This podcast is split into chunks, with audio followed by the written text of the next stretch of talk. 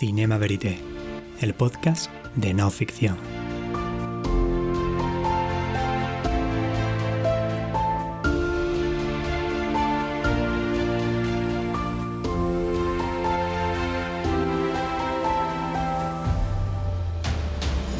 Un espacio de encuentro con los documentales que brillan, las novedades de la realidad filmada, sus creadores, sus protagonistas. Todos habitan en Cinema Verité.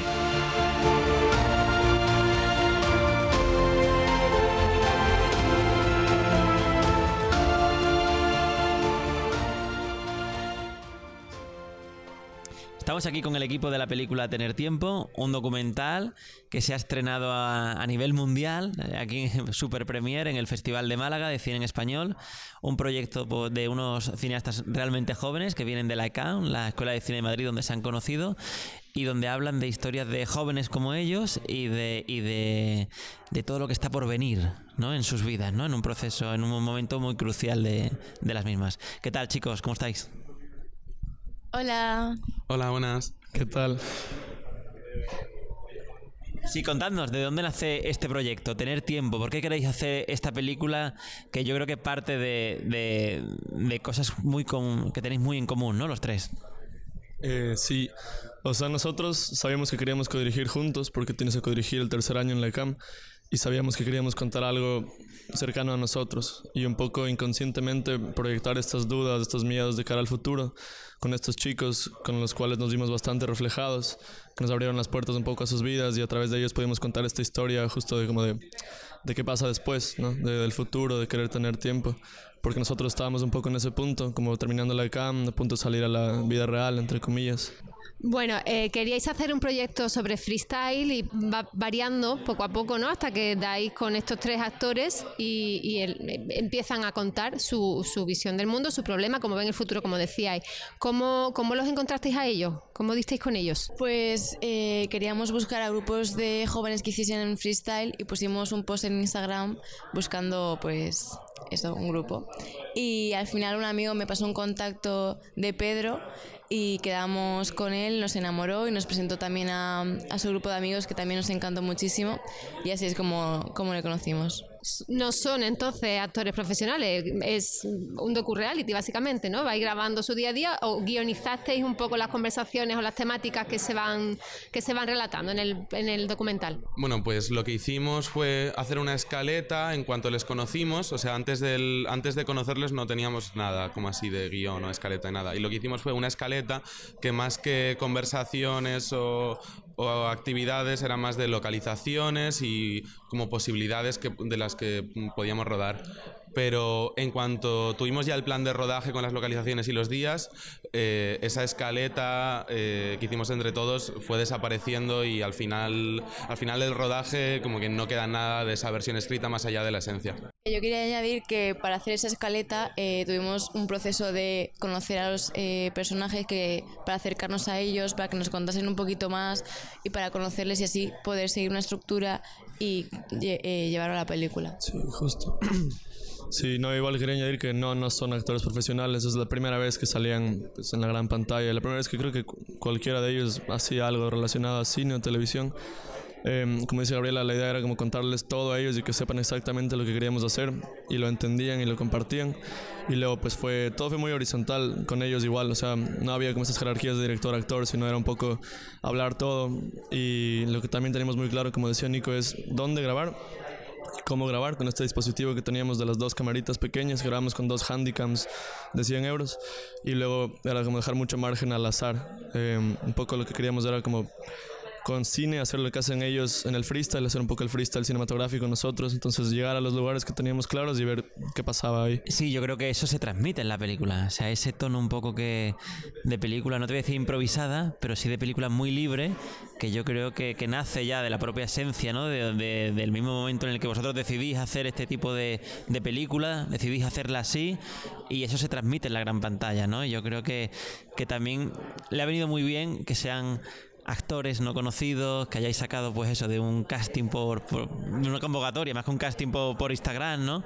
Además que no, creo que no sois los primeros que, que hacéis este tipo de llamados a través de redes sociales y creo que, que, le viene muy bien a un proyecto como, como el vuestro. No sé si pensáis que de haberlo hecho de otra manera el proyecto hubiera sido diferente. ¿Qué pensáis? Bueno, pues, o sea, yo estoy como totalmente de acuerdo y la película es la que es por, por ellos. Como con cualquier otro personaje, con cualquier otro, no sé si llamarlo actor, eh, chaval eh, o chavala, la película hubiese sido diferente, hubiese sido otra película. Entonces creo que nuestro, nuestro enfoque que mm, acabó dando la película fue vamos a darles a ellos la película y, mm, jugar con ellos, porque mm, tampoco intentamos varias veces como una, una construcción como más ficcionada a veces y no funcionaba. Lo bueno de ellos es que son freestylers, son improvisadores natos y teníamos que improvisar para, para seguirles el ritmo y de ahí un poco nuestra manera de rodar la película tan como cerca del como un freestyle cinematográfico. Exacto, lo que ha dicho Nico, eh, creo que también se ve en la película como un proceso de al principio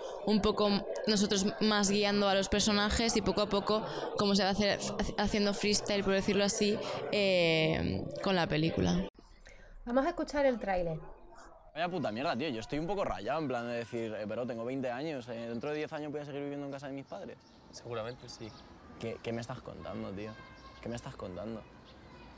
La media es 29. Uf, espero bajarla.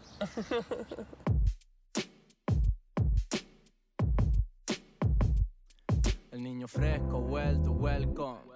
Apuesta que molesto, let's go. Solo me muevo con lo que siento dentro. Si pensabas que acababa mi momento, pues no. Me dijo que era de esas personas que hablan solas. Me gustaba escuchar sus cosas, no solía contármelas. No he la sudadera, porque un huela, que bien te queda lila como. Y en el rodaje y en la preparación, ¿Cómo repartís los roles vosotros tres, no? Porque, bueno, soy. No sé si había más gente del equipo, habéis dicho ya que grabasteis con dos cámaras. Supongo que también vosotros sois los que lo grababais, los que lleváis igual el tema del sonido, el, montaje, ¿no? Contadnos un poquito cómo ha sido ese, ese proceso, cómo os habéis repartido. Eh, un poco lo que hablábamos antes de la horizontalidad. O sea, nosotros teníamos dos, estas dos camaritas pequeñas y nos turnábamos a veces uno, a veces otro. Sí, estábamos dos de los tres con las cámaras, el tercero se ponía con la claqueta. Eh, teníamos dos personas más que estaban con nosotros siempre, que eran nuestros dos amigos, igual de toda la vida de la escuela de cine, que son Ángel y Sergio, que estaban en el sonido. Y más que nada usábamos Lavaliers, también usábamos Pértiga, pero más que nada Lavaliers. Pero ellos se encargaban de toda la parte de sonido y hicieron el diseño sonoro. El montaje lo hicimos también nosotros, con la ayuda igual externa de un chico de la ICAM también, que es amigo nuestro, que se llama Carlos Cañas, que nos ayudó como a darle forma a la peli. También la parte técnica nos ayudó una amiga que se llama Ángela.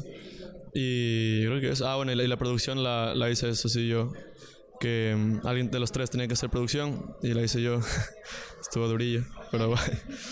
Nada más. Producción siempre es como la, la parte menos agradecida del proceso, ¿no? Eh, más que una película tan, tan chiquita, tan pequeña, ¿no? Que es, entiendo que surgirían un montón de imprevistos y de cosas que os tenéis que amoldar, ¿no? Sí, o sea, yo le he cogido mucho respeto a la producción, pero no es algo que me guste mucho. Es súper complicado. Igual nosotros como no teníamos mucho presupuesto en general, casi la mayoría de mi trabajo como productor era ir a hablar con los lugares donde queríamos grabar y como tratar de convencerles de que nos dejen grabar sin poder pagarles lo que costaría normalmente. O sea, por ejemplo, en La Salle nos dejaron grabar gratis todo.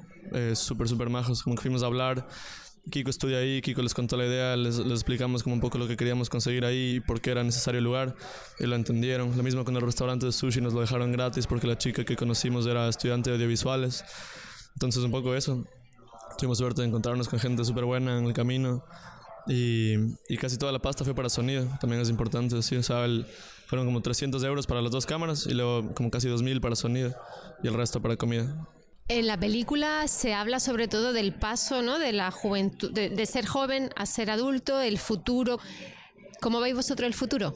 Eh, bueno, hablar del proceso, ¿no? De convertirse en adulto y cuando te das cuenta que te estás haciendo adulta, por lo menos a mí fue duro y fue como difícil asumir, ¿no? Que estás creciendo, que todo va a cambiar y que ya, pues, no estás, o sea, toda tu vida vas siguiendo unas metas, ¿no? El colegio, pues entrar a ICAM y ya como que te sueltas y estás tú ahí sola.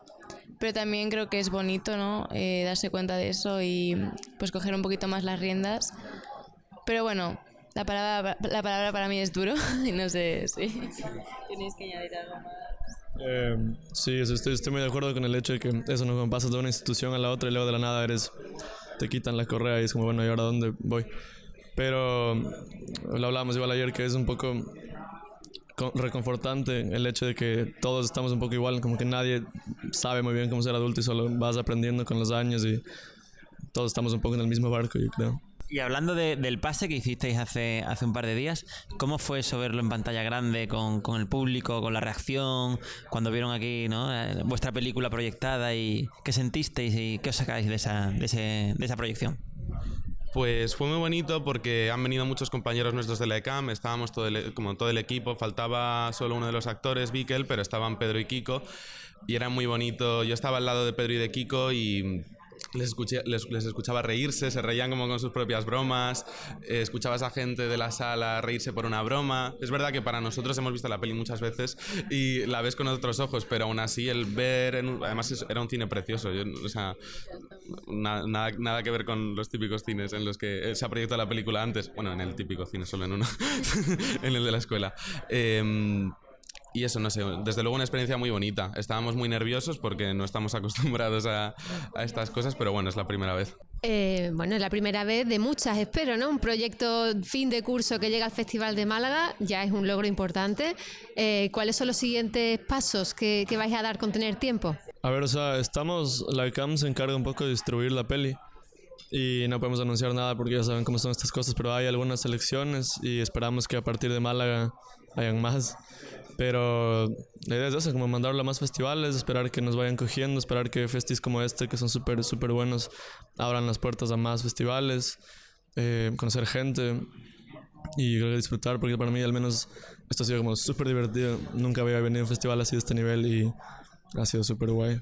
Y bueno, vosotros como cineastas en este paso que estáis dando a la vida adulta por la puerta grande en el Festival de Málaga, eh, ¿cuáles son vuestros próximos proyectos? ¿Tenéis ya idea de nueva peli, guion, producción? Ya sabemos seguro que no, pero ¿qué vamos a ver más? Yo, bueno, yo estoy ahora en la preproducción de un proyecto que llevo mucho tiempo desarrollando y de hecho voy a rodarlo eh, a finales de mayo y se llama Ménades y trata sobre un grupo de mujeres de diferentes edades, desde una niña hasta mi abuela que tiene 87 años, que no se conocen entre ellas. Y bueno, es como una estética de ninfas y se desarrolla en un bosque. Y es el proceso de cómo se van conociendo y cómo se van conociendo también a ellas mismas. Y es la idea pues, de rodar eh, esa burbuja que se va a crear en, en este bosque. Y yo estoy como en la preparación de un proyecto con la productora de Ménades también, que es Sara, Sara. Una compañera nuestra que la queremos muchísimo. Y lo que, lo que puedo contar es que involucra material de archivo y cintas de vídeo de mi familia de- desde los años 70 a los 90. Y no sé, va a seguir un poco la estela esta que tenemos en, en tener tiempo de grabar con mala calidad. Bueno, aquí grabar no, sino eh, el coger material de, de baja calidad de imagen y, y no sé, tendrá un poco ese rollito. Yo estoy igual en la preproducción de un corto que estoy haciendo con igual chicos y chicas de la ICAM todos. Eh, también le estamos ahorita en el casting porque la idea es buscar a la prota que no sea actriz, sino un poco igual, seguir la estela de que creo que todos terminamos un poco haciendo el mismo tipo de cine, como con no actores y que borre un poco esa- o intente borrar esa línea entre ficción y no ficción. Eh, lo mío es una especie de romance, eh, romance, comedia romance a lo, yo que sé, Cold War o Licorice Pizza. Se llama ¿Qué calor hará sin voz en verano? Y lo rodaremos igual en, en verano, en junio. Pues os seguiremos la pista, os deseamos mucha suerte, que sigáis disfrutando del, del Festival de Málaga y nada, que vaya todo estupendo porque la verdad que yo creo que vais a tener una carrera estupenda con, con obras como esta. Muchas gracias por, por venir. Muchísimas gracias. Muchísimas gracias. Muchas gracias por tenernos. Y a todos vosotros os esperamos en un nuevo capítulo de Cinema Verité. Chao.